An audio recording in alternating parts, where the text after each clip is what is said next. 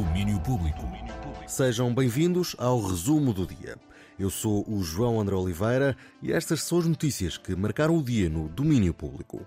Começamos pelas novidades que nos chegaram já a contar para o próximo ano. Hoje foi dia de conhecer os primeiros nomes para o Tremor 2024. Os Glockenwise surgem em plano de destaque neste primeiro anúncio, que conta também com a presença da lenda brasileira Jardim Macalé, de Cole Pulis, Colin, Prison Affair e Romperaio. Em estreia no festival estará também Estrela, uma nova banda composta por MC Falcona, Sereia e Beija-Flor. O tremor acontece entre os dias 19 e 23 de março de 2024 em São Miguel, nos Açores, e conta com o apoio de sempre da Antena 3. Ainda nos festivais, nota também para uma pequena mudança de planos no Primavera Sound do Porto.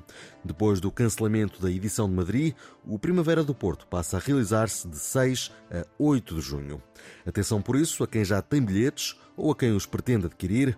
Com o cancelamento espanhol, o festival antecipa um dia em todas as datas e acontece agora nos dias 6, 7 e 8 de junho de 2024. E hoje tivemos também a apresentação do programa completo do 21º DOC Lisboa, que regressa às salas da capital a 19 de outubro.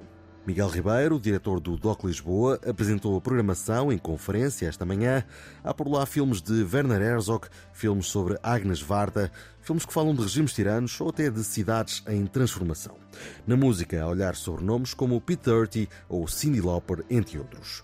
E se tivéssemos de colar tudo isto com uma palavra, ela podia ser, Miguel Ribeiro? Talvez a. Uh a liberdade. A liberdade que não, que não está sempre acessível, nem está acessível da mesma forma a todos os cineastas que, que apresentamos filmes, mas certamente está na forma como encontram no cinema um espaço de falar abertamente sobre o mundo, sobre o seu, sobre o seu contexto. E isso vemos tanto nos filmes que se debruçam sobre um assunto, uma temática, que querem discuti-la seriamente, quer filmes sobre artistas que utilizaram essa liberdade num momento da sua vida, e penso, por exemplo, no filme do Heartbeat sobre o Namjoon Paik, como o filme de abertura do Wang Bing, que faz o registro de um homem, de um compositor chinês que viveu toda a vida com essa liberdade posta em causa encontrou sempre as, as, estratégias para filmar e que defende essa música como um espaço de resposta à repressão que, e à censura que viveu. Man in Black, do chinês Wang Bing, abre o DOC a 19 de outubro, numa sessão onde vai estar Wang Xilin, um dos compositores chineses mais notáveis da atualidade. Mais à frente, no encerramento, o DOC Lisboa recebe Ban, a primeira longa de ficção de Leonor Teles, estreada há coisa de um mês no Festival de Lucarno.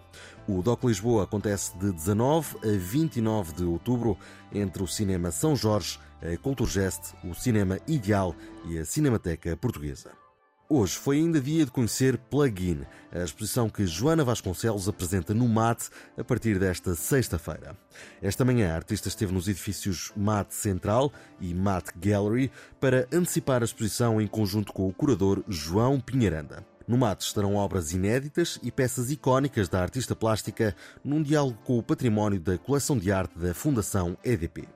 Entre os trabalhos recentes está A Árvore da Vida, uma peça com 110 mil folhas bordadas que nasceu durante a pandemia para sinalizar o recomeço. Eu queria sair do confinamento e pensar, nós fizemos qualquer coisa de único e qualquer coisa que está ligada ao novo recomeço. Eu tinha a percepção de que após o confinamento as coisas iriam mudar. Eu não sabia bem como, mas eu queria fazer parte dessa ideia de um novo recomeço.